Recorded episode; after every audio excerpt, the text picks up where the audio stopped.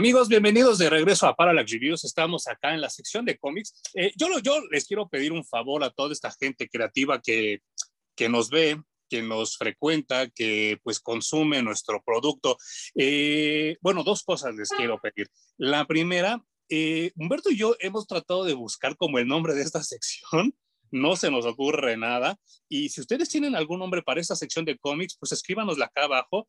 Se los agradeceremos mucho, mucho, mucho porque, este, pues yo no sé cómo llamarla. Yo nada más así podría poner platicando con el home o algo así, porque sí disfruto mucho, mucho, mucho esta sección. Y, pero si ustedes tienen alguna sugerencia, con todo gusto la, la atenderemos, la, la, la, pues la consideraremos, ¿no? Para esta sección. Y la siguiente cosa que les quiero pedir, este, no sé por qué, no fue configuración mía. YouTube anda como muy perro con esta onda de los comentarios. Si van a poner así como algo medio groserón, algo así, ustedes saben que yo soy súper majadero, yo no tengo ningún problema con eso, pero YouTube sí y les está borrando los comentarios a mucha gente y ya no puedo contestarles, ni siquiera alcanzo a leerlos y YouTube se los borra luego, luego. Así que pues este, tengan cuidado con lo que comentan y si eso a nivel de broma o háganmelo saber, pero YouTube me está borrando muchos comentarios interesantes que no puedo leer y esa sería la segunda cuestión que, que les quisiera yo pedir a todos nuestros este, espectadores. Y esta semana, pues, este, el calor aquí está, está brutal, brutal aquí en la Ciudad de México. Pero el buen home, ¿cómo está el calor en Sydney, Australia? Una chulada, Emanuel. O sea, no sabes, entre la escasa lluvia y el viento que nos llega del mar, esto ha sido un, disfrute eh, que me encantaría compartir con ustedes, pero seguimos en pandemia. Afortunadamente yo tengo medios para, para abordar mi jet privado e ir a donde me plazca. Y, pero pues entiendo, ¿no? Entiendo que estamos todavía en el encierro. Fuiste a ver locaciones del Señor de los Anillos, supongo. ¡Ay, no! Es ya. La hace semana y media fui a ver la trilogía y sigo muy, muy feliz de haberla visto otra vez y cómo me encantaría estar en Nueva Zelanda viendo locaciones del Señor de los Anillos. Pues fíjate que, que, que, para el sexto aniversario de, de Parallax Reviews con Po, vamos a hacer como un remake de las figuras eh, que pues me lo han venido pidiendo mucho, mucho, mucho. Espero que nuestros tiempos coincidan y pues a lo mejor este, te toca aportarle porque yo no les puedo aportar mucho del Señor de los Anillos, pero es un video que me han pedido mucho gracias a las figuras de Po y si, si todavía en esto en estos viajes que tienes por el mundo andas por aquí, pues estaría genial que, que estuvieras en el video. Y si no, me pones en un iPad en medio de la mesa, güey, y, y ahí estaré. Claro, claro, como los supersónicos. Muy bien. Y, hablando de, todo esto, pues eh, a mí me, complace mucho que, que, que Hum nos, bueno, me haya propuesto este, este tema, porque pues al parecer a Winter Soldier, a, Falcon y Winter Soldier le está yendo muy, muy bien en muchos aspectos, en, en views, en críticas, en reseñas, le está yendo bastante bien. Eh, yo, yo me siento muy contento porque el Capitán América, lo he dicho yo muchas veces, es de mis personajes favoritos de la vida, o sea, de la vida, y pues el ver que este personaje es exitoso, no solo en los cómics, sino ahora en la, en la televisión, y no solo en la televisión, sino una televisión de paga, porque estamos nosotros pagando por este servicio de, de, Disney Plus o sea de Netflix o sea de lo que sea, pero es una televisión que, que no es gratis, o sea que se, se, se, tiene que pagar por ver ese tipo de cuestiones. Me da mucho gusto que el Capitán América y su universo esté como expandiéndose y la gente esté entendiendo por fin lo que yo veía del Capitán América y lo que hizo que fuera uno de mis personajes favoritos. Eh, no sé qué tan avanzado tú estés ya con Winter Soldier, las, ya estás actualizando o lo estás chiquitando igual que yo? Yo estoy a la fecha, es decir, estoy esperando el último episodio este, este viernes. Y también me encanta que hayamos decidido tocar este tema. Eh, si yo pudiera decir quién es mi personaje favorito de Marvel, es el Capitán América, que obviamente tiene mucho que ver con por qué me gusta Superman del lado de DC Comics. Claro. Además de que tengo un man crush con Chris Evans como Capitán América. y justo ver esta encarnación en el universo cinemático de, de, Marvel que es fabulosa. Me parece que Chris Evans nació para ser el Capitán América. Y después traducido justo a lo que comentas a un show en, televisión en el que estamos viendo este universo del capitán y que lo están haciendo muy bien. Entonces, pues me da un chorro de gusto que podamos hablar de esto porque es el tema que está en boga y es algo que estamos viendo todos alrededor del mundo. Está bien chingón. Eh, no quisiera, o, sea, obviamente la comparación va a ser obligatoria, pero no quisiera como aterrizar mucho en WandaVision porque es algo que tiene otra cosa que ver, o sea, es un sabor totalmente diferente, es como comparar la Coca-Cola con un jarrito, ¿no? Que no, no, no tiene nada que ver, aunque los dos sean refrescos, pero creo que sí hay más calidad cinematográfica en Falcon y Winter Soldier, ¿no? No sé qué piensas tú. Sí, eh, sobre todo porque WandaVision la hicieron como un homenaje a, la, a los sitcoms en distintas décadas de, en la historia de Estados Unidos y desde allí el, lenguaje visual es completamente distinto, ¿no? Es mucho más de televisión. Eh, al emular esos estilos, pues incluso el cuadro, el frame en, en la serie era cuadrado en muchos episodios. Claro, sí es cierto. Y eh, esta de Falcon Winter Soldier es mucho más cinemático, como bien dices, la pantalla es widescreen, la acción, no se diga, es fenomenal y en general es mucho más lenguaje de cine también, creo. Y pues eh, eh, eh, para cuando ustedes vean este video que se publica los lunes con, con mi sección con, con Hum, ya Winter Soldier Ah, ya terminó. O sea, ya todos lo debimos haber visto en Disney Plus, ya para cuando salga este video. Así que nosotros estamos como que ya un poco desfasados. Sin embargo, hay cosas que yo no he visto y sí me quiero esperar hasta el final para que luego lo comentemos. Igual y ya en el siguiente video, Jum y yo comentamos cómo estuvo el final.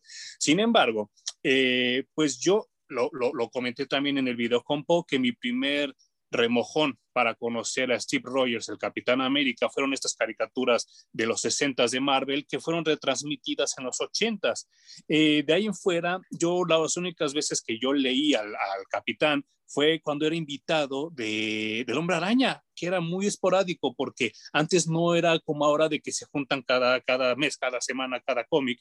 Antes era como muy raro y había unos números donde ellos este, compartían, convivían y todo eso. Y recuerdo que hay uno donde se enfrentan a Tarántula, este héroe, digo, perdón, este villano que era de Bolivia y después le cambiaron, no sé, siempre era sudamericano.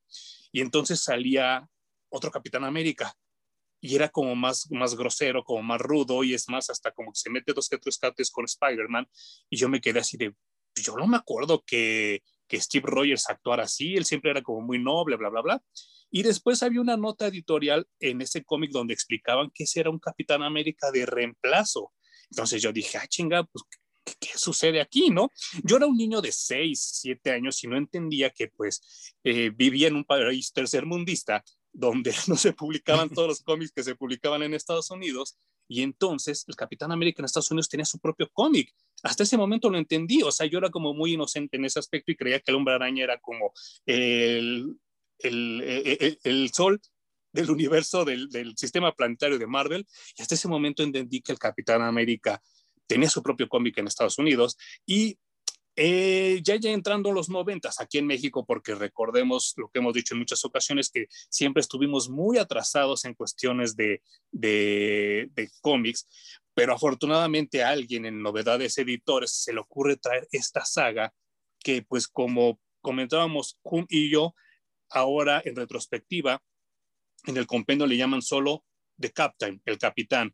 Y entonces, para el número 149 de El Hombre Araña Presenta, veo esta portada, que dicho sea de paso, 30 años después es de las mejores portadas del Capitán América que he visto, y cuando leí, no creí lo que estaba leyendo.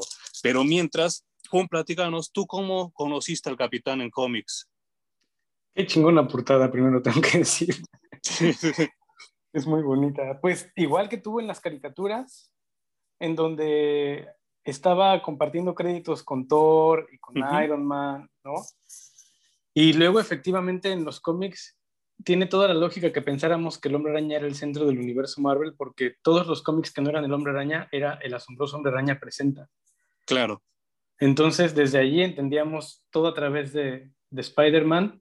Y luego yo de los primeros que leí era de los Avengers.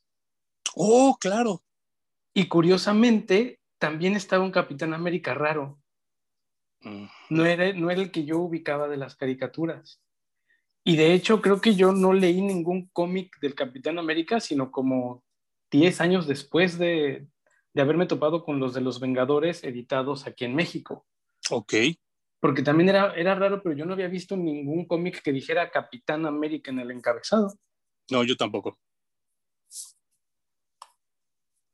Y te llega, te, te, llega, o sea, ¿tú llegaste a leer esta, esta miniserie aquí por primera vez o la leíste ya después en inglés? La leí ya después en inglés. Yo no, no me la topé en español. Y de hecho, creo que el primer cómic que yo leí del Capitán América fue, hay una portada en la que se están enfrentando el Capitán América raro contra el Capitán América normal, o al menos eso es lo que parece con los uniformes que traen. ¿Está? Sí, ese. ese. Esa portada también es magia pura porque yo que no entendía nada la vi y dije, ¿qué rayos está pasando? Ahora entiendo menos, ¿no? Sí, claro. Y cuando te metes al cómic y lo lees, pues entiendes todavía mucho menos. Sí, sí, sí, sí, sí. Porque además hay un tercer Steve Rogers en ese cómic. Ajá, y ahorita ya lo comentaremos. Es, es, totalmente extraño. Eh, hablábamos en el video pasado con Constantine, que es un cómic que huele a ochentas, sabe ochentas, se ve a ochentas y apesta a ochentas. Eh, es totalmente dated, como decíamos ese día. Sin embargo, aquí, ahora que volví a leer esta gran historia de Mark Greenland, esto es algo que podría imprimirse ahora en el 2021, ¿no crees? Seguro, con un poquito menos de, ya también habíamos tocado el tema de eh, cajas de texto que no son diálogos.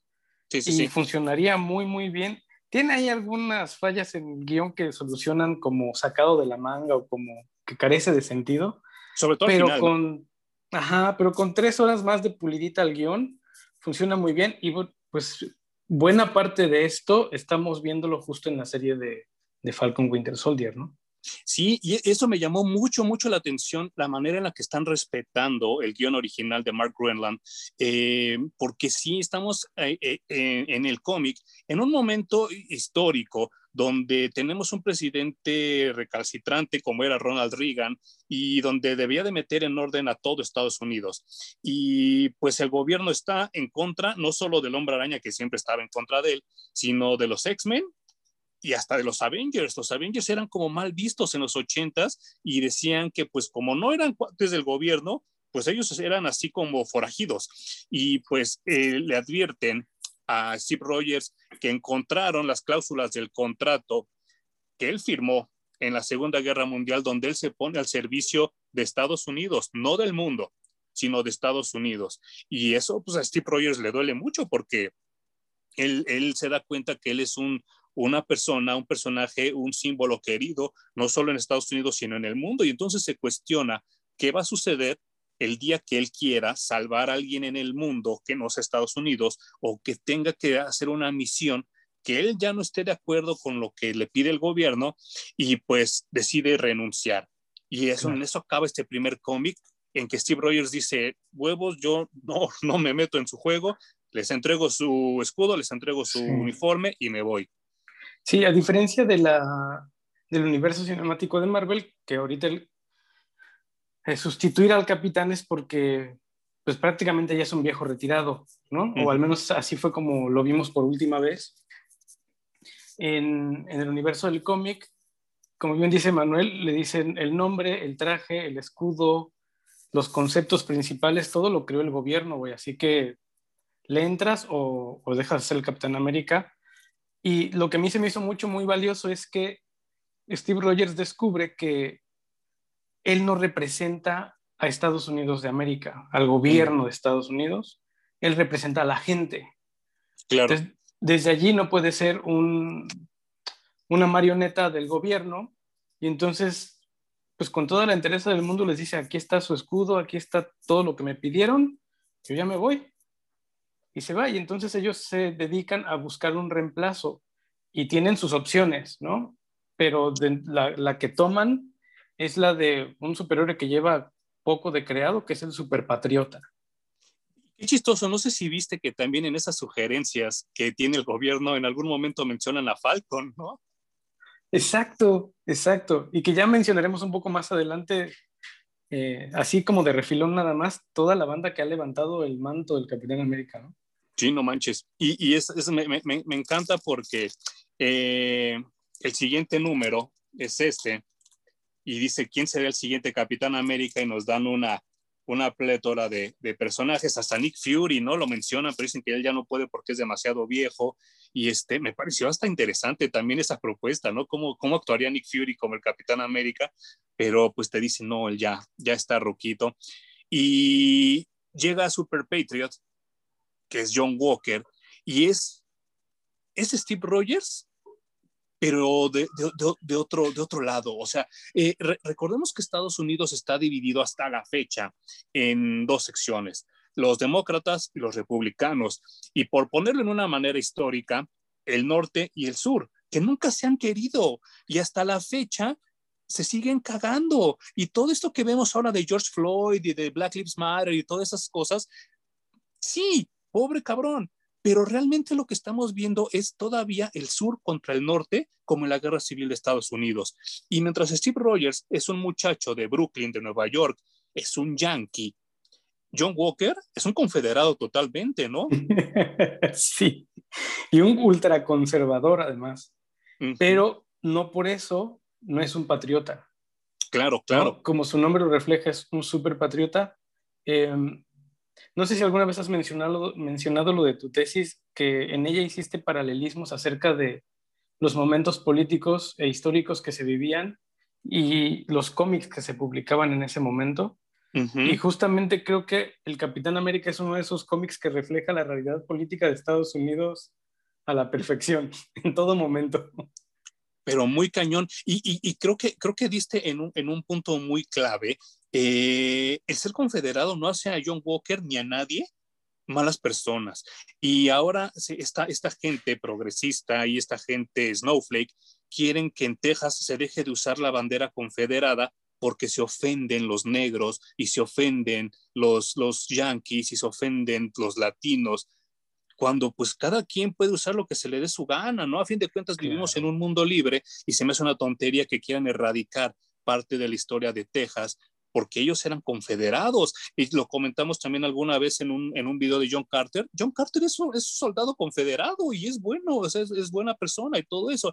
Simplemente eran ideologías diferentes que hasta hoy, 2021, siguen existiendo en Estados Unidos. Y por eso John Walker, pues él también es un soldado, él también eh, es, es condecorado, él también sufrió alteraciones este, genéticas para ser un, un super soldado y con la diferencia de que él nace en otra época y con otras ideologías diferentes a, las de Steve Rogers y pues lo, que más le puede es que pues le gusta la lana, ¿no? Y por eso trabaja como en un, pues cómo llamarlo, con un conglomerado como de soldados, pero diagonal show, ¿no? Sí, claro. De hecho, obtiene sus poderes de, uno, de un güey en, el universo Marvel que se llama algo así como el Power Broker. Y pues tiene hasta un representante que es el que le va manejando los negocios y que le dice dónde ir, cómo presentarse.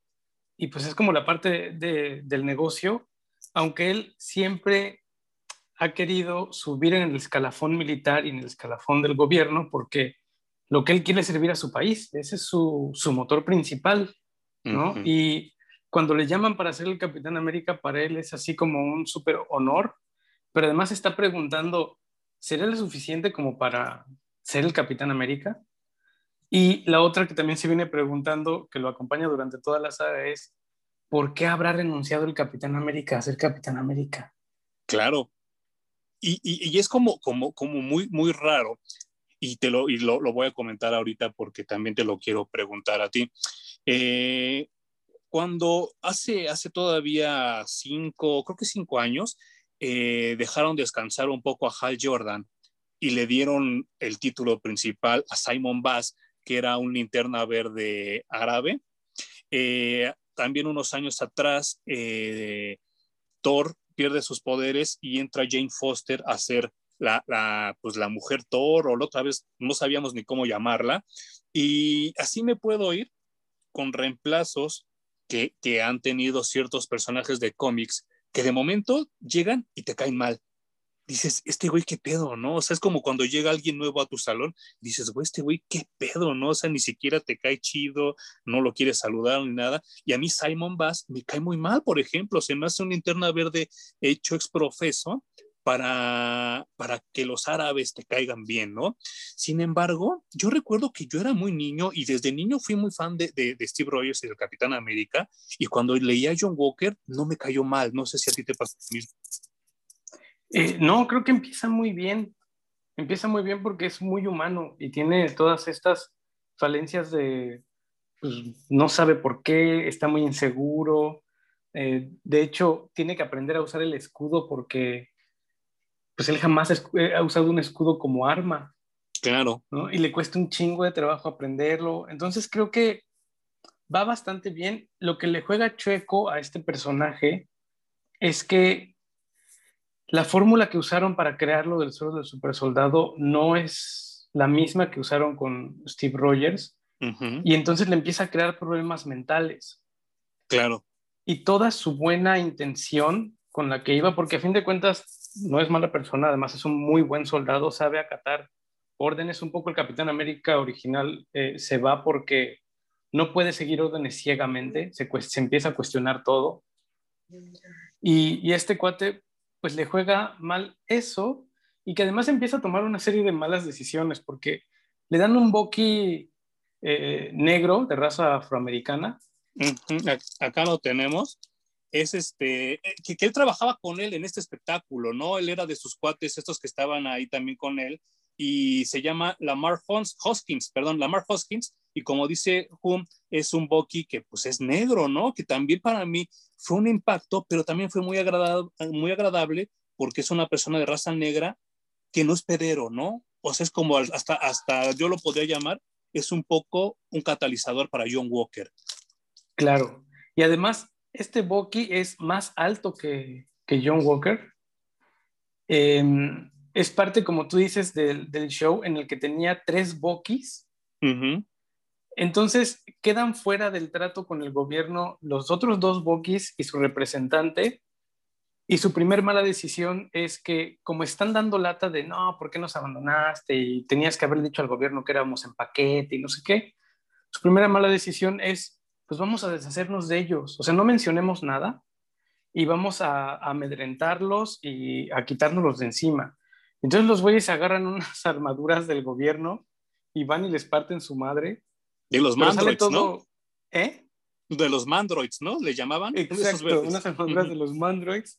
Van y les dan en la madre a sus excompañeros. Todo sale terriblemente mal y el gobierno se da cuenta de la estupidez que, que hicieron estos cuates, ¿no? Y entonces sus ex compañeros quedan muy, muy, muy ardidos y eso va a regresar a morderle el trasero al pobre John Walker horriblemente porque pues lo echan de cabeza y eso origina que pues maten a sus papás.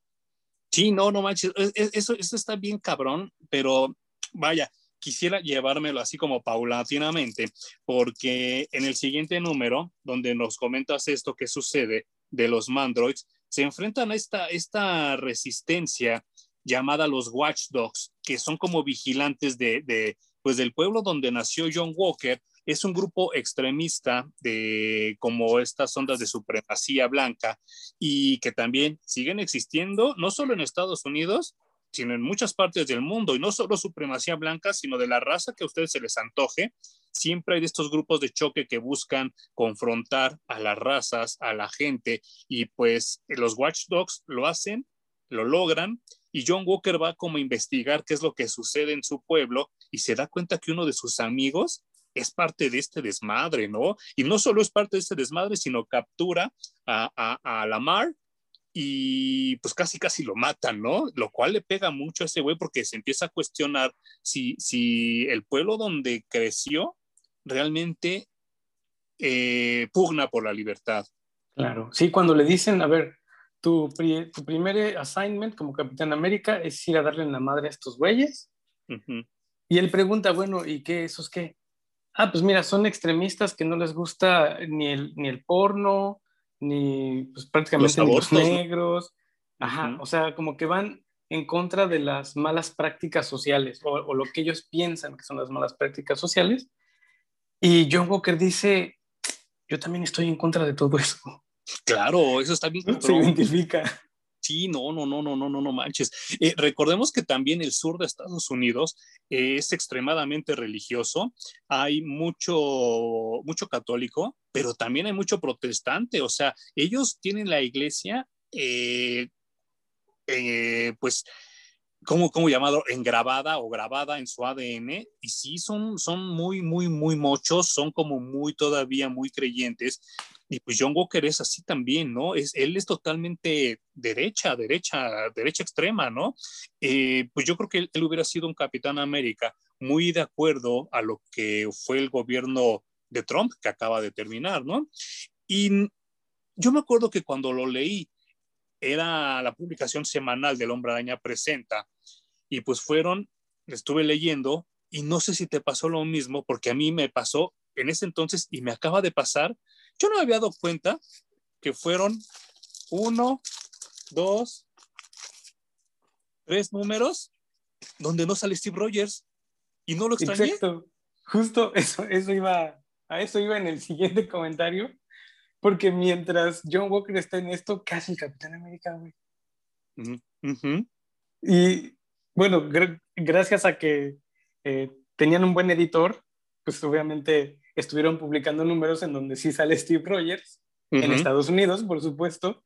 Claro. Y el güey se está preguntando en cómo seguir accionando como superhéroe, porque obviamente el Capitán América era mucha de, formaba parte de su identidad. Él era el Capitán América, entonces es como que le quitan el 50% de su existencia al pobre y, y se pone a recordar que no es la primera vez que se quita el traje del Capitán América para ponerse algún otro traje. Sí, sí, sí. Y de hecho, en, su viaje de autodescubrimiento, eh, llegan sus iteraciones pasadas o, sus compañeros pasados.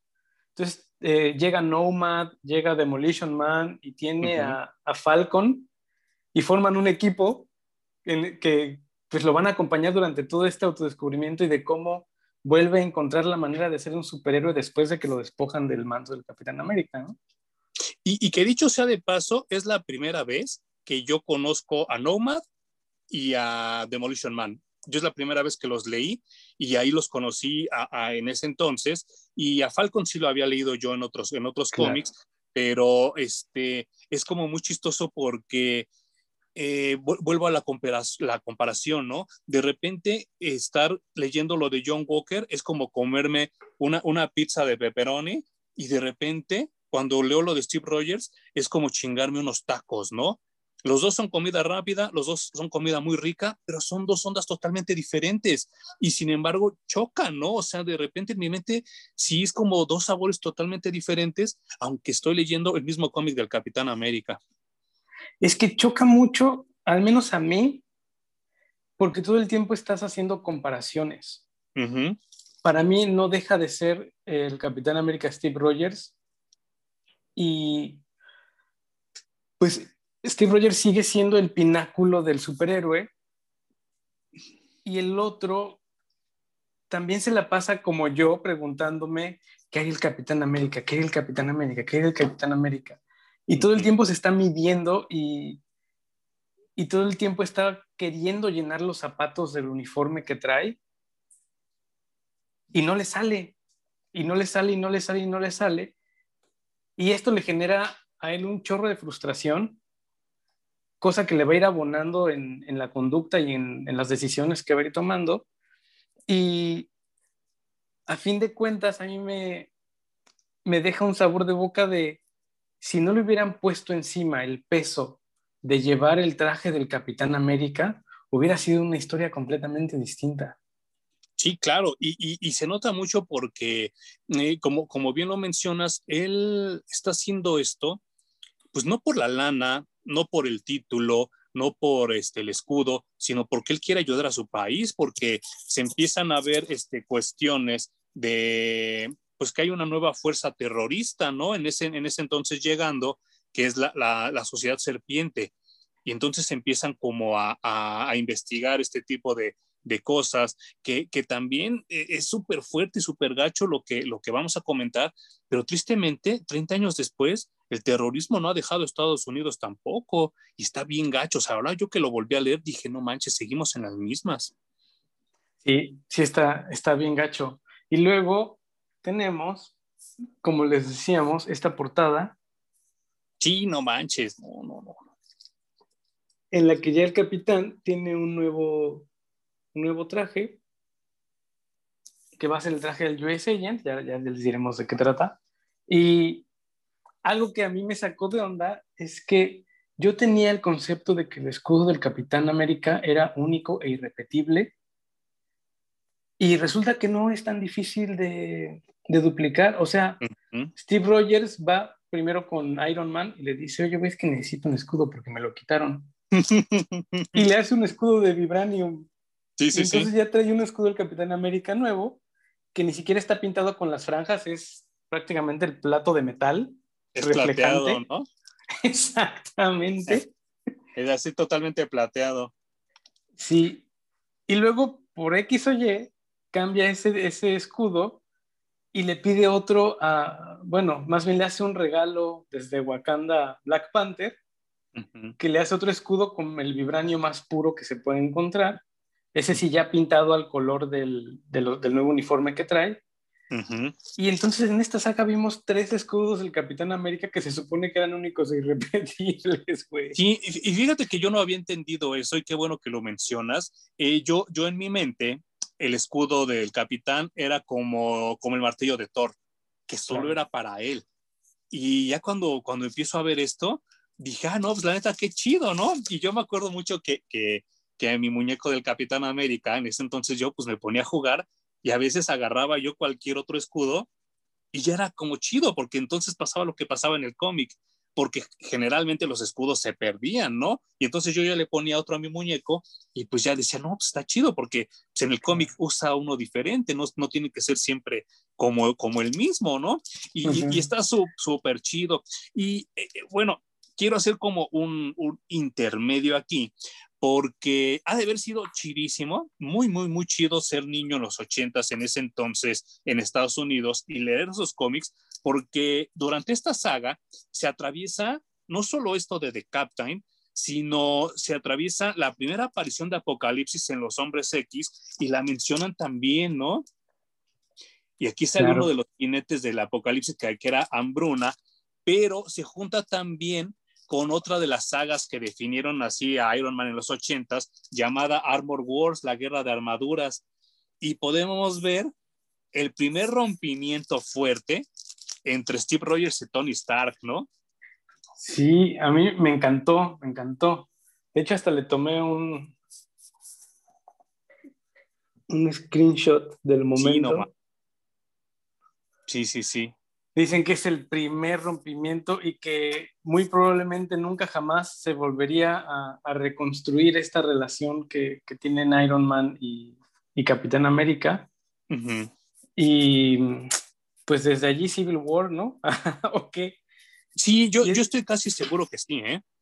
Y está bueno porque aquí Steve, bueno, el Capitán América está del lado en el que está Iron Man en Civil War. Y aquí Iron Man está del lado en el que está Steve en Civil War. O sea, están volteados los roles por completo.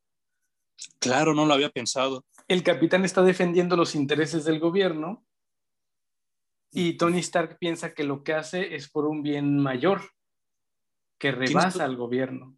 Tienes toda la razón, no lo había pensado. Y eso se me hizo súper, súper interesante.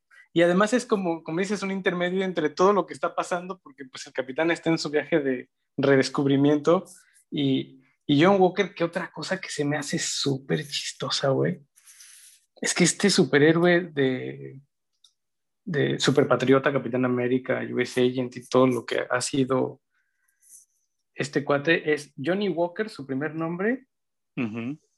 Y el segundo nombre, ¿cuál es? El que lo rebautizan. Jack Daniels, ¿no?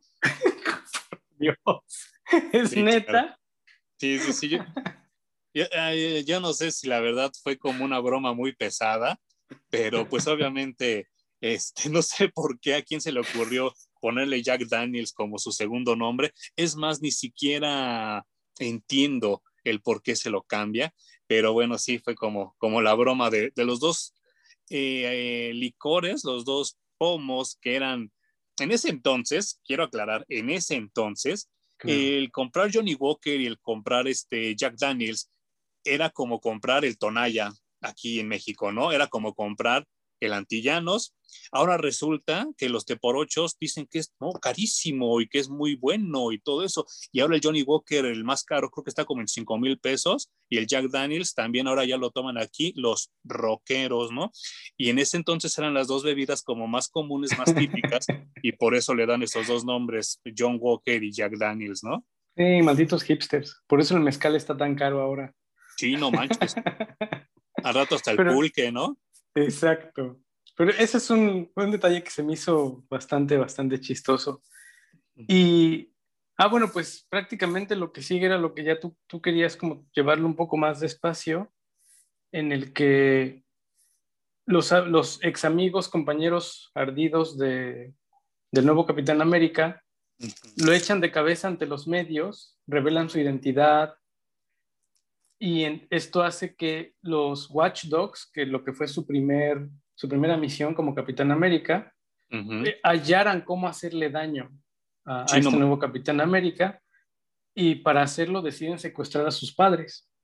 Sí, no, no, no, no, no. Y el pobre John Walker pues va a rescatarlos, pero en el rescate todo sale mal y en la balacera terminan asesinando a sus padres en, pues, la, escena es bastante, bastante fuerte, ¿no? Porque él no, su mente no acepta que no pudo rescatar a sus papás y reúne los dos cuerpos pues, ya completamente ensangrentados, llenos de hoyos de, de, bala, y les empieza a hablar como si siguieran vivos, diciéndoles, eh, lo logré, los rescaté, miren en lo que me he convertido, soy un nuevo Capitán América y soy un superhéroe.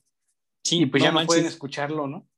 Me impactó de niño y ahora que lo volví a leer me impacta igual, eh, pero creo que ese es el momento donde John Walker pierde la mente, o sea, donde totalmente se rompe, ¿no? Sí, los, los siguientes números van a tener viñetas en las que él no dice nada, no tiene diálogos, solamente lo vemos como, pues como parte del, de la viñeta de adorno. Están hablando los demás, está hablando incluso su compañero Lemar, y él no hace nada más que seguir lo que le pidan que tiene que hacer, ¿no? Y se acabó, pero él no puede emitir palabra alguna durante un buen rato. Y de hecho, creo que lo siguiente que, que, le dan como diálogo es cuando se enfrenta a un antiguo enemigo del Capitán América y básicamente lo que va a hacer es intentar dejar salir toda su rabia, no le sale al pobrecito, y de hecho lo terminan atrapando otra vez. Y este, este enemigo lo que hace es que quería enfrentarse a Steve Rogers, se da cuenta de que no es Steve Rogers y le exige al gobierno que para regresarles a su nuevo Capitán América quiere que le manden al verdadero Steve Rogers, bueno, al verdadero Capitán América, porque él necesita al verdadero, no a esta, este segundón copia barata. Y, y, está muy cabrón porque mientras todo esto que, que comentas sucede, por otro lado tenemos a la sociedad serpiente pues, haciendo de las suyas, ¿no? Aquí tenemos esta portada que también desde niño me pareció genial, donde tenemos a Viper, que aquí en esta traducción le decían nada más la víbora, y pues no sé, híjole, no quiero que me dé el charolazo, yo creo que como por acá, ahí está. No, no, no sé si opinas tú lo mismo. Yo una vez pues yo ya, ya estaba, ya después ya de, adolescente, cuando lo empezaba yo a releer, porque me di cuenta que lo releí muchas, muchas, muchas veces, porque pobres cómics estaban súper madreados, ahora que los agarré para este video. Y pues no, no, no sé si opinas tú lo mismo. Ah, desde ese entonces, ya en mi adolescencia, cuando lo releí por primera vez, hasta ahora que lo releí para este video, Viper creo que es de las, de las villanas más sexys, ¿no? De Marvel. Viper y la otra se llama Black Diamond. Diamondback. Diamondback, gracias. Ambas es así como, güey, qué pedo. Sí, sí, veo muchos sueños adolescentes concretados en, en esos personajes y que además eh, también te das cuenta de que el capitán no, no, le han hecho falta a sus groupies durante su historia. Hay varias que andan tras, tras sus huesitos, pero el güey es tan correcto que pues no, siempre ha sido como hombre de una sola mujer, entonces no importa qué tan seductoras sean y qué tan buen cuerpo tengan o nada, o sea, el capitán no da su bracito a torcer casi nunca. E, este, eh, bueno, insisto, y ahorita se las estoy mostrando las portadas. Yo releí mis cómics viejos del Hombre Araña Presenta. recuerdo que aquí llega una, una morra con, con Monroe, con, este, con Nomad, pero aquí le ponen vagabundo. ¿En inglés qué nombre tenía? Mm, no me acuerdo el nombre exacto.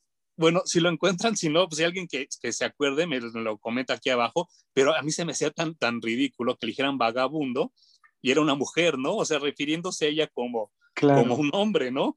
Y pues hasta esa chavilla como que de repente hace un lado a Nomad porque se empieza a fijar más en Steve Rogers, ¿no? Le parece como muy interesante. Y llega Diamondback y lo mismo, ¿no? O sea, al nivel de que ella traiciona a la sociedad serpiente para irse con Steve Rogers, aunque este no le cree nada. Sí, sí, sí, ha habido bastantes mujeres en, el, en la historia del Capitán América. Y pues justo estas historias que estamos contando, a mí lo que me resultó raro es cómo terminan juntando ambas, es decir, van contando en paralelo las, las dos historias y luego las juntan con un solo villano. Sí. Que habíamos visto morir recientemente y que regresa una y otra y otra y otra. Creo que lo han usado ya demasiadas veces. Ya deberían de, de, inventar algunos nuevos. Sí. Y va a llegar un punto en el que se enfrentan Capitán América contra Capitán América. Y yo no sabía, pero resulta que este nuevo Capitán América es 10 veces más fuerte que el original. Ah, sí, eso no decían en esta, en esta traducción, ¿eh? pero no sabía yo. Y de hecho a Steve Rogers le cuesta mucho trabajo vencerlo. Yo no sabía que la primera vez que se enfrenta con el Super Patriota, de hecho, ni siquiera puede vencerlo.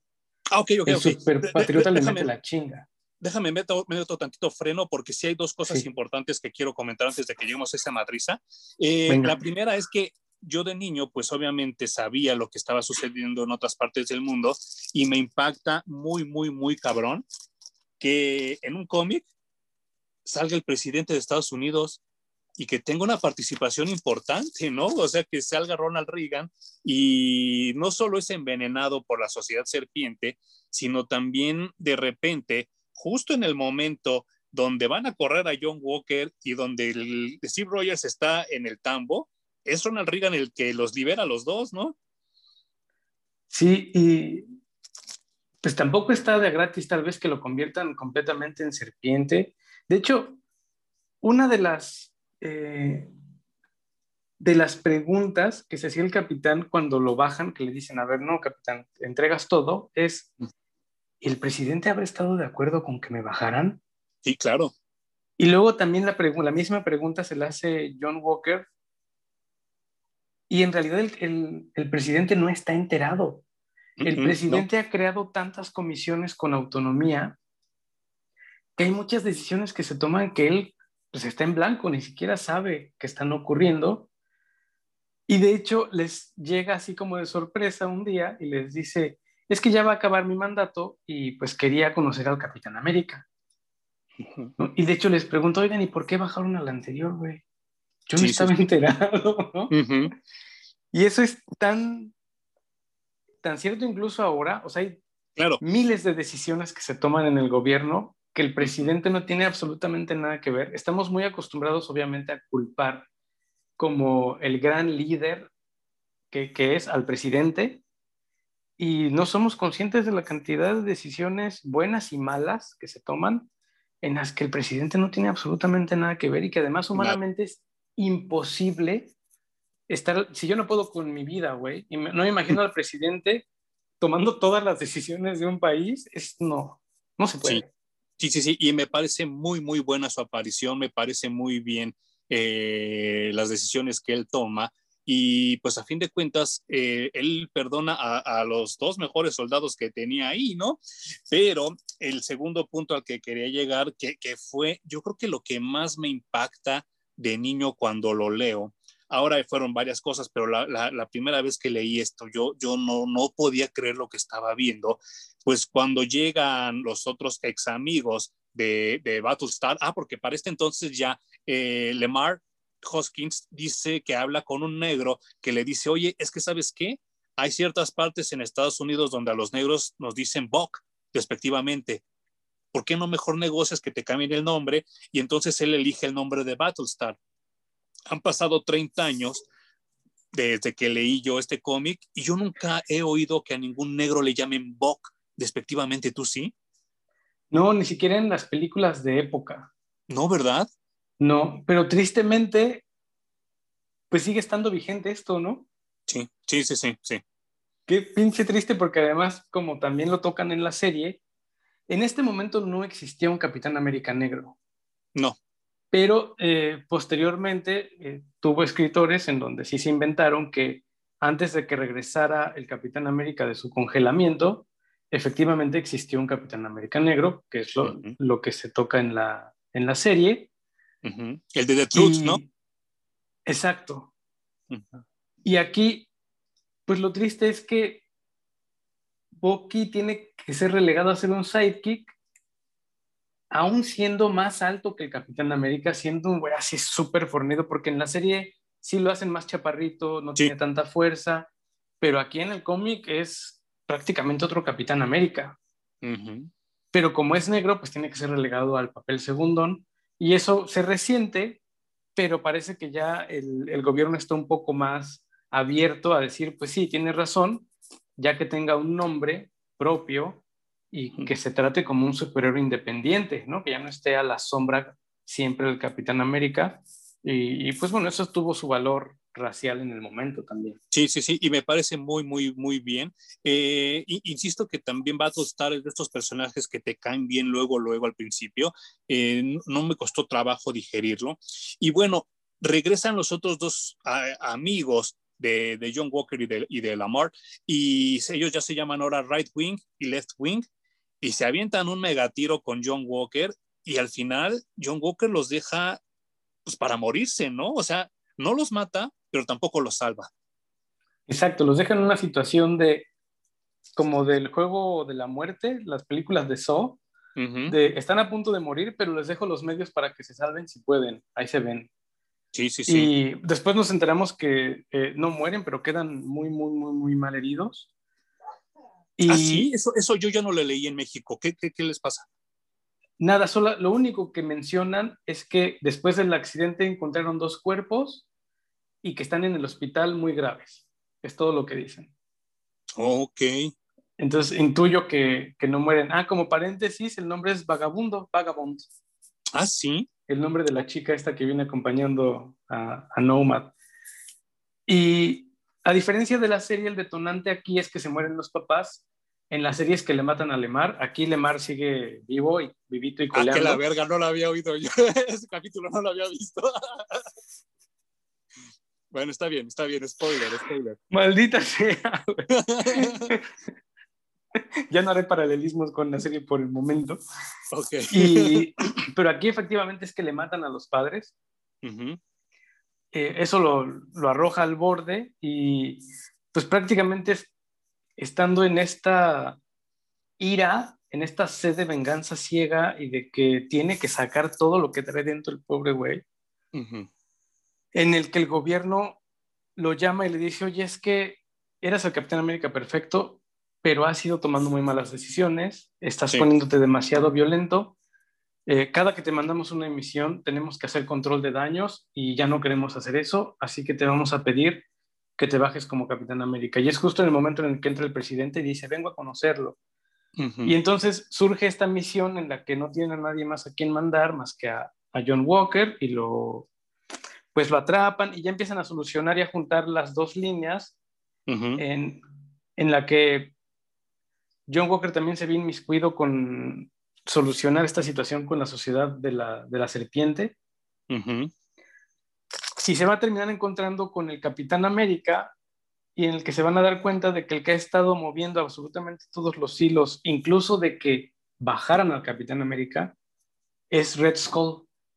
Sí, y, y, está muy cabrón porque vemos otro villano que yo tampoco conocía del Capitán América en ese entonces, que se llama Flag Smasher, que es este que está aquí. Y pues yo la primera vez que lo leí de niño, sí dije, pues, es un cabrón malo, ¿no? Pero ahora que ya lo, lo releí de adulto, pues el güey como que tiene ciertos puntos que son válidos, ¿no? Sí, güey, es que es hasta hoy que me doy cuenta que el Capitán América está lleno de amigos y enemigos que representan visiones políticas distintas nada más.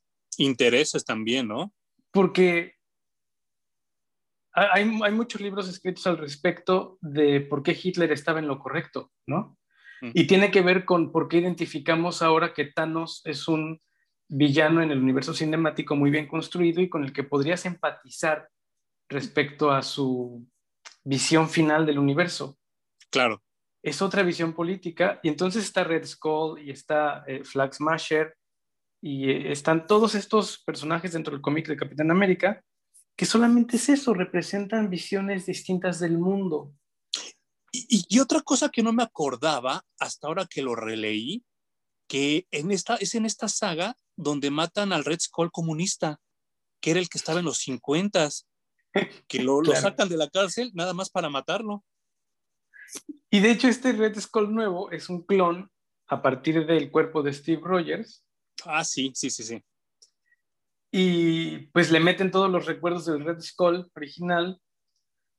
Entonces parece que tenemos dos Steve Rogers. Inmediatamente le sacan el, el gas que convierte a las personas en, en Red Skull y le quitan ya la apariencia de Steve Rogers y se vuelve otra vez Red Skull.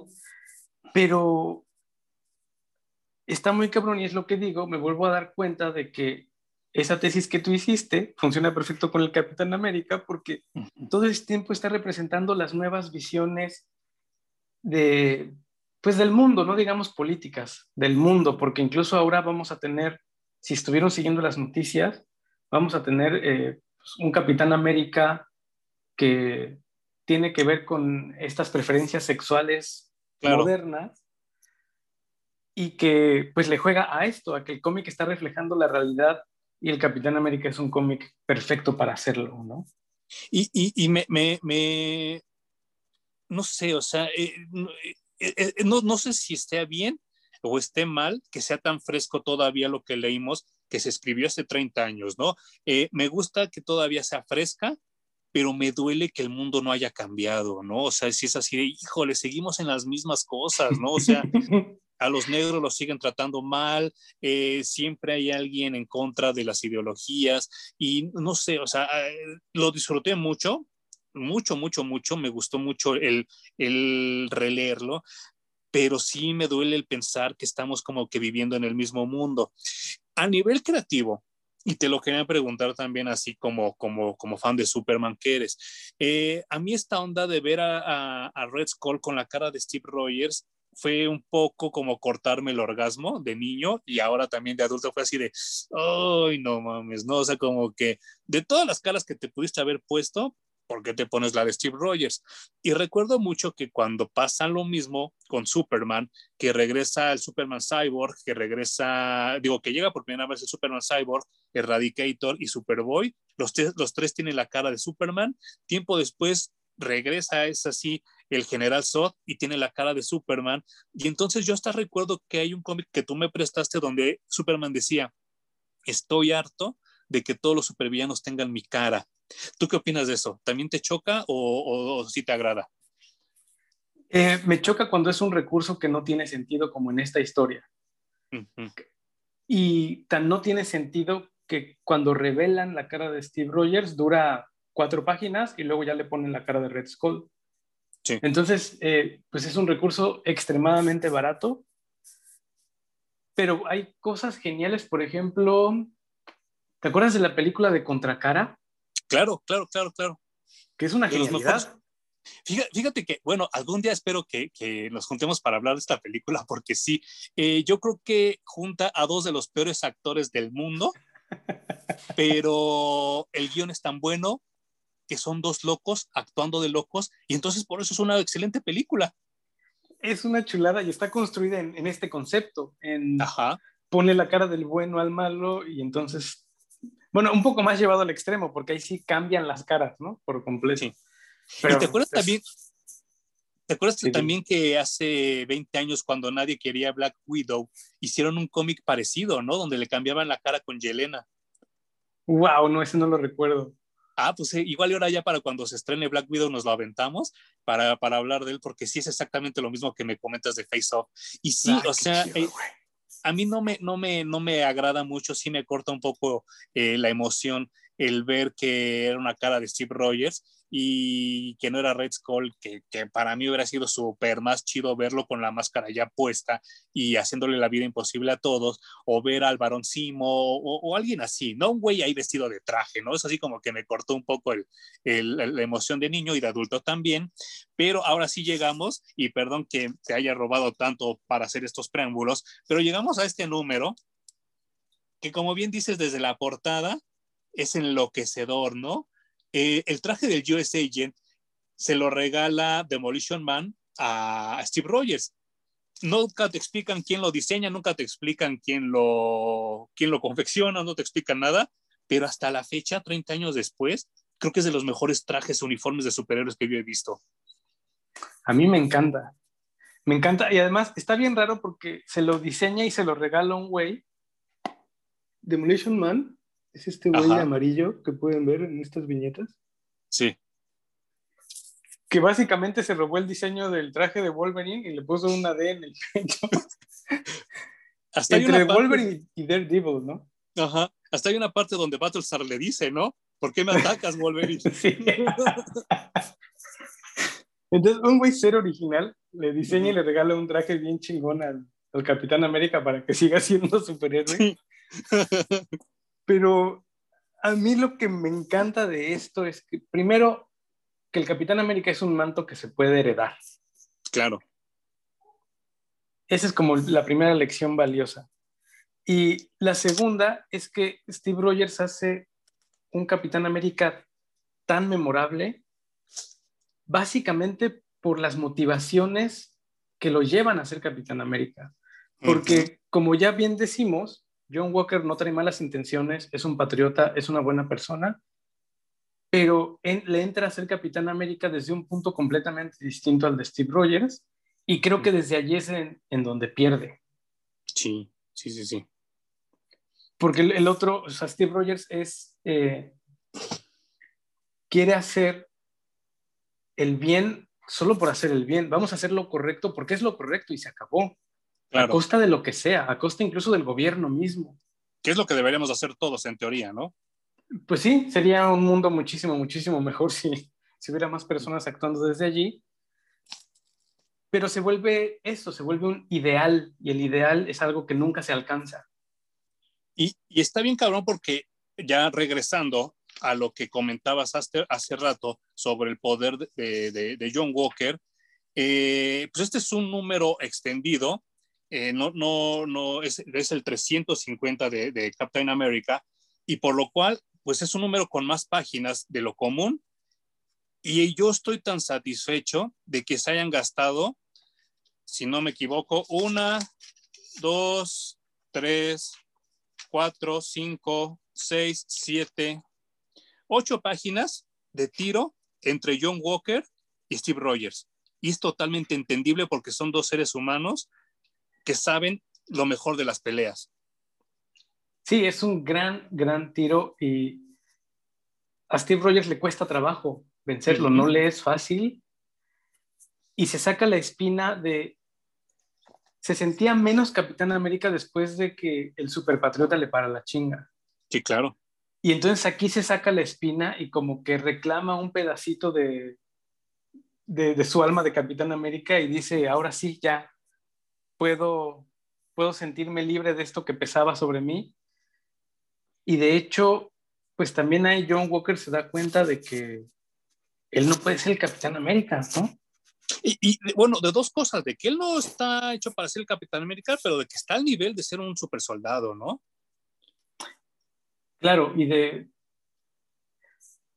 En la serie nos cae tan mal que no queremos que se quede.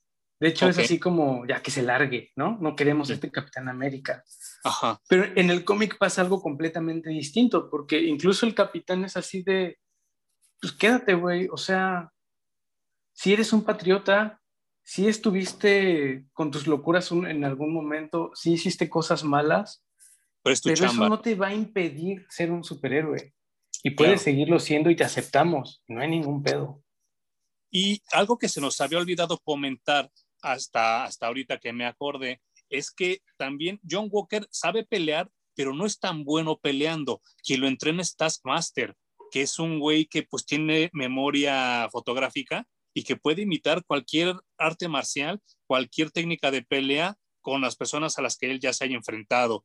Y pues eh, Taskmaster es de los personajes que nada más con el puro diseño te llama la atención. Y esta es la única vez que yo en ese entonces había leído algo sobre él. Ya después entendí que sí es un supervillano muy, muy, muy poderoso. Y lo vamos a ver en la película esta de Black Widow. Espero le hagan un poco de justicia. Pero es Taskmaster el que, el que realmente entrena y afila y le saca provecho a las habilidades de John Walker. Y hasta él solito piensa, dice, bueno, este cabrón puede ser el mejor superhéroe del mundo. Sin embargo, le gusta lo malo, le gusta la tranza, ¿no? Y, Taskmaster así como que ya terminó el entrenamiento, ah, sí, se voltea sus manos, lo esposan y se lo llevan, o sea, ni siquiera es una persona violenta. Claro, de hecho es el que le enseña a cómo usar el escudo de Capitán América, porque el pobre John Walker nomás no puede. Sí, es cierto. Y al final, Steve Rogers se da cuenta de que puede seguir siendo Capitán América, el otro dice, yo ya no quiero, y cuando van y enfrentan a este consejo que había hecho el presidente, le dicen, pues sí, efectivamente, ya le vamos a quitar el manto a, Jack y te lo vamos a dar a ti otra vez, Steve. Y Steve dice, pues no, no, la verdad es que yo, yo veo que puedo ser Capitán América sin el traje, sin el escudo y sin el gobierno sobre mí. Entonces yo ya me voy. Y lo alcanza John Walker y le dice, no, güey, es que no puedes. Es que el Capitán América sí eres tú. Sí, no manches. Y termina aceptando Steve Rogers y se vuelve a poner el traje del Capitán América y el escudo.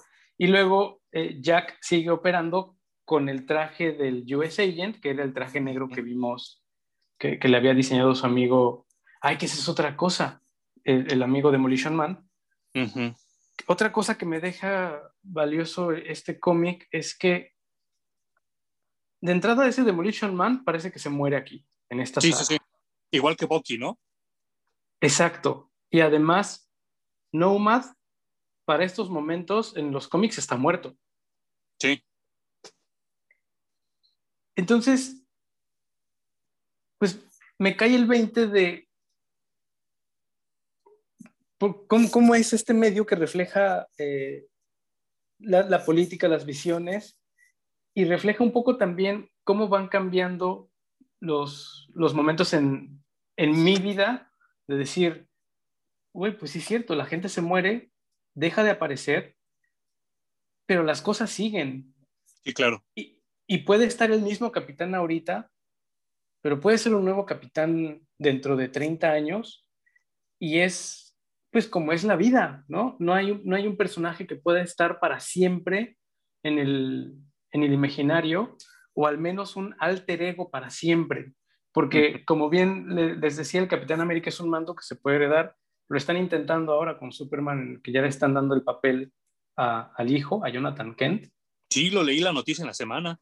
relegando ya a, a Kal-El, Clark Kent, como quieran llamarle, y que pues son personajes que se tienen que ir, o alter egos que se tienen que ir. Capitán América habrá, no sé si, si Steve Rogers, porque como ya les comentaba, si vas muchos años atrás en el cómic, vas a ver, a leer personajes que ya no existen, que ya se murieron.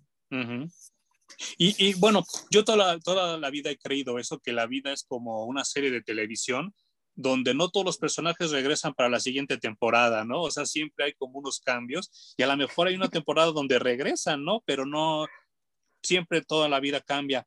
Y te quería preguntar si en este compendio que tú leíste vienen estas como special features, Ah, sí, que también están. Todos esos fueron Capitán América, ¿no? Es lo que, es lo que comentas tú, todos estos fueron Capitanes América, o sea. Qué cagado. Y estamos contando seis aquí. Y eso que no estamos incluyendo ni a Winter Soldier ni a Falcon, que ellos son los que tomaron el manto después, ¿no? Y ni siquiera a... Hay una versión futurista que se llamaba MC2, que eran como los cómics de un futuro cercano, no tan lejano como el 2099, donde había una chava que era la hija de Sharon Carter y Steve, que se llamaba American Dream. Entonces serían pues ya casi, casi 10, 10 capitanes América. Bueno, como Punisher fue Capitán América, ¿no? Claro, sí es cierto, Punisher un tiempo. Y eh, bueno, con el nuevo Capitán América que ya les comentábamos también, pero también hubo una Capitán América latina. Era más bien como Miss América, ¿no? Porque esta se llamaba América Chávez. Ajá, exacto, tienes toda la razón. Y vaya, eh, te quiero preguntar esto. Eh, nosotros vivimos la transición donde se fue Hal Jordan y llegó Kyle Reiner y vivimos la transición donde se va Barry y llega Wally West. Si te hubiera pasado lo mismo con John Walker y si hubiera quedado como el Capitán América, ¿te hubiera molestado? No, creo que no me hubiera molestado, pero también creo que eventualmente terminaría regresando Steve Rogers. Sí, ¿verdad? Como pasó igual. Es que creo que tanto Superman como Capitán América se vuelven esos ideales a los que nunca puedes llegar. Siempre puedes aspirar, pero nunca puedes llegar. Y los que lo han llevado a su momento más inspirador, pues obviamente son Clark Kent y Steve Rogers. Entonces, claro. deshacerse de ellos se me antoja extremadamente complicado. Y desde allí tal vez siempre tengan que existir. Sí, sí, sí. Y, y, vaya, eh, nosotros sí vivimos esta época. También nos tocó, ya, ya algún día hablaremos de cuando Eric Masterson toma el manto de Thor por un tiempo y hasta es un Thor no tan poderoso. Él, él, todavía puede ser dañado por los golpes, no todo el tiempo le cae bien a, a la gente y mucho menos a los dioses, ¿no? De Asgard. Sin embargo, pues eh, volvemos a lo mismo. John Walker cae bien a la gente y tan es así que, como bien comenta Hum, pues cuatro números después lo regresan y es cuando le dicen, ya no te vas a llamar Capitán América, no te vas a llamar Capitán, te vas a llamar US Agent. Y a mí me parece genial porque eh, te, te advierten al final del cómic, esta historia continuará en West Coast Avengers. Y entonces me acuerdo que cuando de niño leí que llega el US Agent a meter orden a los West Coast Avengers, también para mí fue una gran historia. Sí, yo lo único que recuerdo de toda esa saga, bueno, primero es el Capitán América con un uniforme raro y además actuando raro. Sí. Y parte de que actuaba raro, y es lo que más recuerdo de, de esos cómics, es que estaba en constante pique con, con Hawkeye. Sí, claro. Pero hasta de agarrarse a madrazos. Sí, no manches, sí, sí, sí. Y, está bien cabrón porque si de por sí Hawkeye nunca se llevaba bien con Steve Rogers y llega otro capitán y tampoco se lleva bien con él, pues sí habla mucho de la personalidad que tiene Hawkeye, ¿no? Que no se ve en las películas, porque en las películas Hawkeye es creo que este, la segunda encarnación de Buda, ¿no? Es súper buena onda y todo, y, en los cómics es cabrón. O sea, es una persona muy, muy, muy orgullosa y se avienta un tiro, pero súper cabrón, pero bueno, eh, la primera vez que lo conoce le suelta un puñetazo y John Walker se lo regresa, o sea, lo detiene y lo tira, ¿te acuerdas? Exacto. Sí, y de hecho no le gusta porque viene a, suplantar al Capitán América al que él ya estaba acostumbrado, a pesar de que estaban también en choque constante, ya había cierto cariño y compadrazgo, entonces llega este otro y pues obviamente le redobla la, la violencia, ¿no? Y entonces tienen mucho pique y, pues creo que a fin de cuentas, lo que me gusta mucho es que Hawkeye es un líder natural también. Sí, claro. Y como es líder alfa, choca mucho con el Capitán América, porque, bueno, el Capitán América es completamente natural, ni siquiera se tiene que esforzar por serlo, ¿no? Por eso tiene ese choque con, con Hawkeye. Y lo que le pasa con John Walker es que son demasiado parecidos. Sí, no manches porque Hawkeye también ha dejado, también tiene su lado oscuro y también ha dejado que lo gobierne la violencia en algún momento de su vida.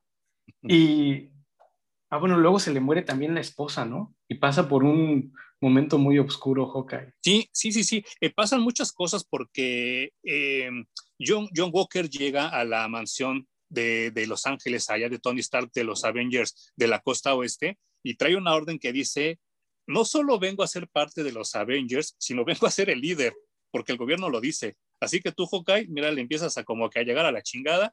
Hawkeye se pone súper mal, le suelta un madrazo. John Walker le hace una llave y lo manda casi a la chingada. Y a partir de ahí, ellos tienen una muy mala relación. Y como dices tú, empieza como una espiral descendente donde Hawkeye es hasta balaseado y, y, le, meten una plomiza.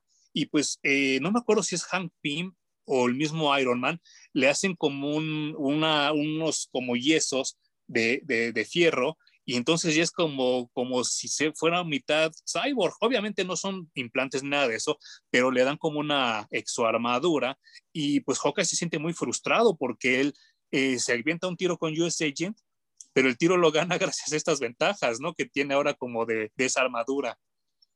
Claro, porque será muy buen peleador, pero, pero con el US Agent no se puede, ¿no? Es mm. extremadamente fuerte. Uh -huh. Y tienen una dinámica que a ti y a mí nos gustó mucho desde que, bueno, al menos a mí me pasa, que también la veía con Guy Gardner y Batman. Uh -huh y que se caen mal porque son muy, muy, muy parecidos. Sí, no manches, no, no, no. Y, y, eso se lleva casi, casi hasta el final de West Coast Avengers, donde ya las cosas están totalmente insoportables. Como bien mencionas, eh, tienen una misión donde muere eh, Barbara Morse, que era Mockingbird, la esposa de Hawkeye. Y Mirlo pues, Burlón le pusieron en México. Sí, no, no manches, sí, Mirlo Burlón. Y este, Y pues las cosas están tan, tan insoportables que el Capitán América llega a, a, Los Ángeles y les dice, aquí se acaban los Vengadores de la costa oeste, ¿no? Se van a la chingada, sus métodos ya están como muy extremos, yo no puedo andar este, dando la cara por las tonterías que hacen, se disuelve este grupo. Y de repente llega Iron Man y le dice, ah, chinga, si tú ni lo inauguraste el grupo, yo soy, yo soy miembro fundador, no solo de los Avengers originales, sino de estos Avengers así que tú no tomas las decisiones y se los lleva a todos, incluyendo al US Agent, a Force Works, ¿te acuerdas? Sí, claro, porque el Capitán América se ha vuelto la bandera de los Avengers, siendo el líder natural del equipo, pero en ninguna de sus encarnaciones ha sido fundador. El que ha estado allí todo el tiempo es Iron Man. Pues tal vez me aventuraría a decir que Thor también ha estado en muchas de las en encarnaciones. Sí. Pero Iron Man ha sido la constante y es el que ha llevado al grupo a donde siempre ha estado, ¿no? Claro. Y pues eh, a partir de ahí, es, eso, eso, eso para mí está muy chido porque eh, USA Jet no se, no se apaga esa vela, ¿no? Es un personaje que constantemente está regresando. Llegó un momento por los, por los 2000 tempranos donde regresa hasta con un casco tipo George Dredd, ¿te acuerdas? Sí. Sí, sí, sí. A mí también me gusta que no, no por tener una visión distinta del mundo y haberla cagado un par de veces, ya eres el demonio y te vamos a tener que exorcizar. Uh -huh. Entonces, sí, sigue teniendo habilidades, sigue siendo buena persona y sigue queriendo hacer un cambio para bien en el país, pues sigue, sigue, sigue aquí. Y si estás en un equipo mejor, porque hay un alrededor de ti personas que pueden sacar lo mejor de ti y que además te pueden decir, no, espérate, ya, ya te estás pasando como del otro lado de la violencia. Entonces me parece muy, muy valioso, contrario a lo que pasa ahora que haces 100 cosas bien y la cagas una y pues ya, güey, no puedes ni dirigir películas o ni estar en Twitter o claro. no puedes volver a decir absolutamente nada y quedas completamente uh -huh. quemado para la sociedad, ¿no? Sí, no manches. Y hasta llega un momento donde forma eh, John Walker su grupo, su, su, propio grupo de invaders, ¿te acuerdas? Que porque él dice, realmente el gobierno a mí nunca me quitó los derechos del nombre y arma un grupo de, de, invaders así como, como medio chizón. Y, y ahondando un poco en lo que comentas, creo que sí nos hemos convertido en una sociedad inquisidora donde si la cagas una vez, ya la chingada, ¿no? O sea, no nos dan esta, esta oportunidad de redención que pues todos merecemos, todos necesitamos, y, y, a mí me parece muy bien porque a estas alturas del partido 2000, 2021, Thunderstrike ya no existe y War Machine ya nadie se acuerda de él y John Walker sigue y tan sigue que sale él como como un tercer protagonista de Falcon Winter Soldier porque eh, sí es gran parte de lo que yo he visto, hasta donde yo he visto, es un personaje igual de importante que Bucky y que Falcon.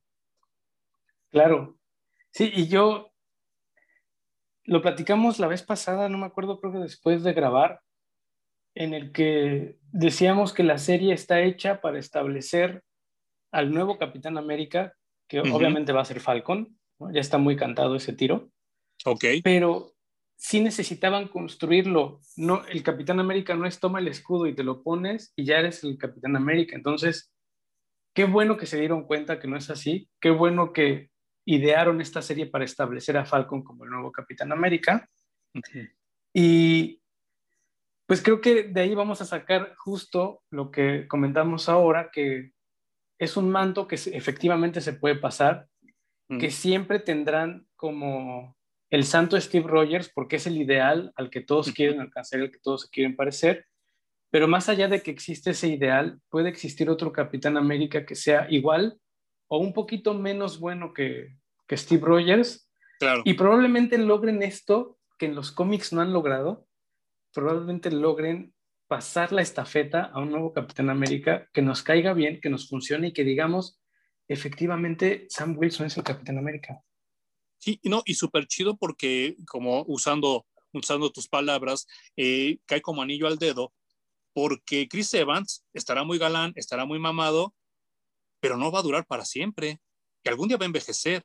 Y entonces eso ya va a comprometer los intereses del universo cinemático de Marvel, ¿no?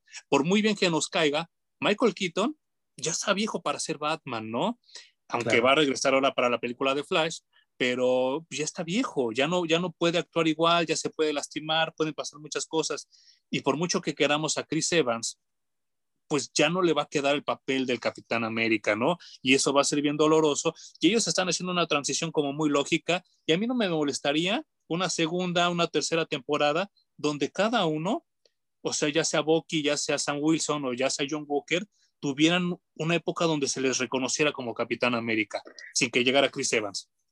Güey, es que qué malditos genios que llevaron la manera de relatar las historias que nosotros hemos leído en los cómics, se las llevaron al cine. Entonces van a tener material y van a tener, obviamente, de dónde sacar dinero, porque ese es el punto principal de hacer todo esto. Claro. Pero si nosotros llevamos 30 años leyendo cómics o más, ellos pueden seguir haciendo 30 años para la gente que no lee ni madres, pero que solo ve películas. Entonces, ese es su medio. Digo, el, de, nuestro fue, fueron los cómics y agradecemos estar vivos en este tiempo en el que podemos ver eso llevado a las películas y que nos encanta también.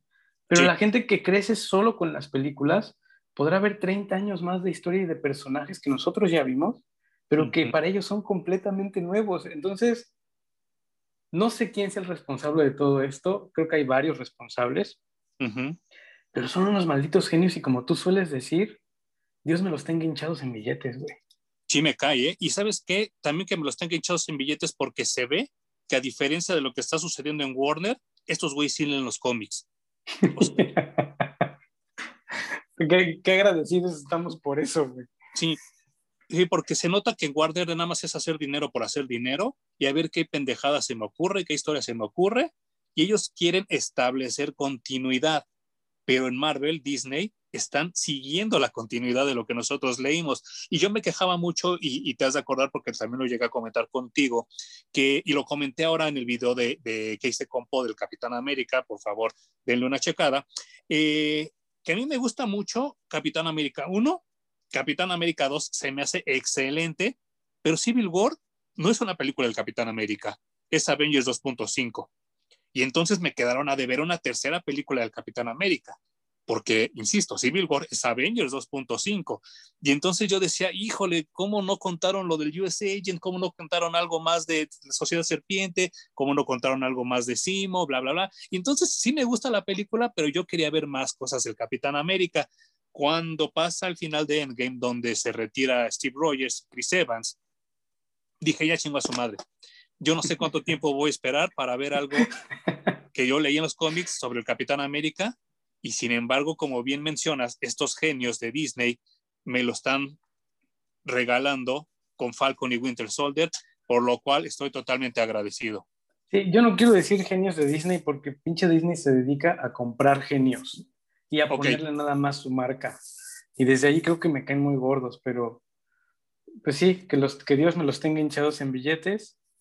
Y el sentimiento general que yo he percibido de las personas que ven las películas de Marvel, que nunca han leído un cómic, tampoco han visto mucho de caricaturas, es que el Capitán América es aburrido. Sí, sí, sí. sí. Y tal vez desde allí, desde la primera, porque a mí como fan del cómic, la primera eh, película de Capitán América me voló la cabeza y me encantó, salí extasiado del cine. Yo también. Pero toda mi banda me ha dicho, está de hueva. Es la peor película de Marvel. Sí, no, no, Entonces yo me quedé así, no es ¿cómo la puedes comparar con Thor 2 o con Thor 3 o con Iron Man 3? O sea, no me cabe en la cabeza. Pero pues el sentir general es que el Capitán América es pinches aburrido. Desde allí creo que no decidieron que no íbamos a tener Capitán América 2 ni 3. Ajá. Encontraron cómo hacerlo interesante, pero pues a mí sí me dolió un poco que lo hayan descartado tan rápido, sobre todo por la parte poco explorada del güey que está fuera de su tiempo. Sí, no manches, sí, sí, sí. Y creo que pues a lo mejor le sale sobrando a la gente y también ahora que lo pienso es un poco aburrido explorar la visión de un güey de los 40, ¿no? Que viene a, a la actualidad y de cómo era el mundo antes y cómo era el mundo ahora. Tal vez me hace el paralelismo a mí porque empiezo, empiezo a entrar en la edad en la que, ah, es que a lo mejor antes era mejor esto, a lo mejor antes era mejor aquello. En ese espejismo, porque no es real, Sí, porque aparte también los medios nos empujan allá, ¿no? O sea, eh, yo lo comentaba hace poco en un post de Facebook que pues una persona como pues muy amablemente pone un reportaje sobre las películas más mencionadas en los ochentas y yo le dije, híjole, la neta, pues qué chido, pero yo ya estoy bien cansado de hablar de los ochentas, o sea, yo estoy bien cansado de hablar de, de Indiana Jones, ya estoy bien cansado de hablar de E.T., ya estoy bien cansado de hablar de Star Wars, pero es la, la misma mediatización que nos obliga a una nostalgia un poco artificial, ¿eh? un, poco, un poco ya este, provocada. Y, creo que sí, creo que la gente se hubiera aburrido mucho de conocer ese Steve Rogers, sobre todo porque una parte importante del cómic de los Avengers es que también un día los Avengers originales le dicen a Steve, ahí te dejo el changarro, ¿eh? ahí me lo cuidas, y le dejan, lo dejan solo con tres, tres chamacos que obviamente ni lo conocen ni lo respetan. Y eso le duele mucho al capitán, porque ni Hawkeye, ni Wanda, ni Pietro lo quieren ni lo respetan. Es más, ni lo conocían. Y entonces Steve Rogers empieza a cuestionar cómo sería regresar a mis tiempos, cómo sería regresar a cuando yo era joven y tenía mis amigos, bla, bla, bla, bla, bla, bla. Y obviamente, como tú dices ahorita, eso ya nos pasa a nosotros a esta edad, ¿no? Nos empieza a pegar ese, ese, ese argumento. Pero es de verdad que es, es todo un espejismo. Si haces una evaluación de lo que estás viviendo y lo que está pasando ahora, no, no hay tanta diferencia y hay cosas tan chingonas o más chingonas de lo que estaba pasando claro. antes. Y cada tiempo tiene, tiene su valor, así que no, no me gusta enfrascarme en eso de, ay, antes era mejor. No, no, no, no, no, yo tampoco. Y, y, la gente que sigue el canal y que les agradezco mucho por eso, eh, saben que Parallax Reviews no es un canal de nostalgia. Eh, sí mencionamos cosas, sí recordamos cosas, pero no nos alimentamos de la nostalgia. nosotros, nosotros no vamos a los mercados a comprar juguetes viejos, no andamos nada más viendo qué serie vieja vamos a hablar. O sea, no, nosotros nos enfocamos en el presente. Tan es así que pues estamos hablando de la serie de Falcon y Winter Soldier que está ahorita en boga, sí, recordando un poco de lo que nosotros experimentamos, porque sí, yo ya estoy muy, muy, muy, muy harto de toda esta nostalgia artificial. Y yo le digo a la gente, ¿qué harías de tu vida hoy en día si no tuvieras internet ni celular? Estarías loco, güey, no sabrías ni qué hacer con tu vida. Sí, no, no, no. Implota la sociedad y nos matamos unos a otros, yo creo. Imagínense esta pandemia sin internet. No, no, no, no, güey. Suicidios al por mayor, seguramente. Asesinar. No, no, no. Se volvería loca la gente. Yo también ya estoy harto de, los ochentas. Ya, por favor, inventemos cosas nuevas que hacer y dejemos de reciclar incluso todos esos conceptos y de traerlos de vuelta creo que ya cumplimos con, con esa década, incluso con los noventas también y partes de los 2000 porque la maquinaria de mercadotecnia ya nos llevó por esas tres décadas. Eh, sí, al mismo tiempo, ¿eh? Sí, para sacarnos un billetototote. Eh, qué bueno los que no gastamos mucho, pobres los que gastaron una millonada, pero pues ya vamos cerrando la página y vamos viendo para adelante, ¿no? Sí, claro. Y pues, ¿alguna otra cosa que quieras comentar sobre esta gran saga del Capitán América y el US Agent? Eh, pues eso, no se pierdan el, el final de, de, la serie. Si no la han empezado a ver o la van chiquiteando, disfrútela un chorro. Eh, chequen este compendio que se llama The Captain, si quieren saber de, de, dónde viene el concepto de Johnny Walker. Sí. y está muy caro si lo quieren comprar físico. Emanuel me acaba de decir que está carísimo, pero en digital, en Comixology o en Kindle está a muy buen precio que claro que si ustedes me lo quieren regalar, no me quejo, lo acepto con mucho cariño, porque pues sí, es una de mis sagas favoritas y espero que, que al, Editorial Televisa nos esté viendo, lo haga en español y me lo mande. Yo lo, lo, aceptaré con mucho, con mucho gusto. Y si no, hazte una wish list en Amazon y, y ponla cada que publiques un video a ver quién decide regalarte algo, güey échenme ese, por favor, porque sí, eh, eh, es que digo, no, no quiero extender ya mucho más el video porque eh, no, quiero, no quiero quemarlo y, me, estoy divirtiendo mucho, pero no lo quiero quemar así de más. Pero es que de verdad, ahora que yo releí estos cómics de novedades, no tienen madre, o sea, vean estos pinches colores horrendos. No sé si en el compendio que tú leíste, Diamondback tenía el cabello rosa. no, es un tono como hasta le hace burla a alguien en el cómic que dice, ¿qué pedo? ¿Su cabello es color berenjena o qué? Ajá, una chava, pero sí se avienta todo el cómic con ese color berenjena. Sí, sí, sí, sí. Ah, porque aquí no, aquí le ponen el cabello café. Solo en el primer cómic que aparece sale con el cabello rosa, todos los demás se los avienta con el cabello café, ¿no? Lo cual a mí se me hace una peladez, una pendejada, y hasta ahorita que lo releí me di cuenta de eso, y entonces, pues por favor, si hay alguna alma caritativa, que pues sí, no les pido que me lo regalen, simplemente reproduzcan mucho los, los videos y ya yo me lo compraré. Aquí está, mira, Diamondback con el cabello café. ¿Y por qué? Wow. Pues porque por sus huevos novedades editores no le quería poner el cabello rosa, no quería gastar en una tinta rosa y le puso el cabello café. Se, equivocaron. Esta es de las últimas viñetas en las que sale dentro de la historia y sigue con su cabello rosa. Fíjate, y acá ya tenía el cabello café. Y pues nada más recomendar ampliamente, lo hice en el video de Poi, lo vuelvo a hacer, este cartucho de Nintendo que también es del Capitán América y nos brindó muchas, muchas, muchas horas de diversión. Eh, el Jumi y yo lo llegamos a jugar y la maquinita también la llegamos a jugar, jugar que era una maravilla. Muy, muy, muy buena. No sé la maquinita es una locura porque era de las primeras que tenía para cuatro jugadores. Qué chulada, güey. Qué barbaridad. Las voces, ¿no? Las voces. Sí, qué bonito. Sí, no, no, no. Yo Hasta me dieron ganas de jugarlo otra vez. Sí, no manches, yo le digo al Po que yo cuando leo cómics del Capitán América, yo oigo esa voz de ese juego oh, ¡Qué bonito! Sí, de, Avengers, Avengers Assemble y todo eso. Y si también les, no me pagan un peso de verdad, pero no, no, no pierdo nada en recomendar este gran libro. Se llama Captain America The Ultimate Guide.